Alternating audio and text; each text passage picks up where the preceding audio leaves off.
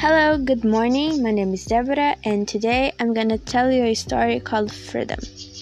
Once upon a time, there was a little girl that loved her parents and loved playing in her backyard.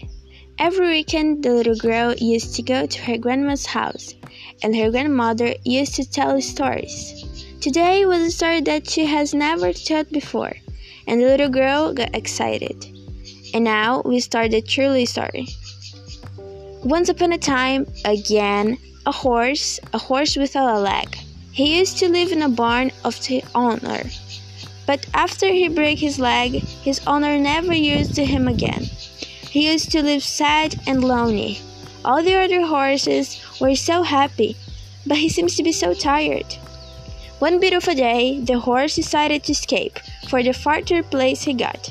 He felt free. He finally felt happy. He waited so much for this moment, but it seems was not enough. So he decided to go in an adventure, find the world. For a start, he didn't know where he would go, and even how to go. Well, he don't have a leg. The little horse remembered of the place he born it. Was little but very pretty.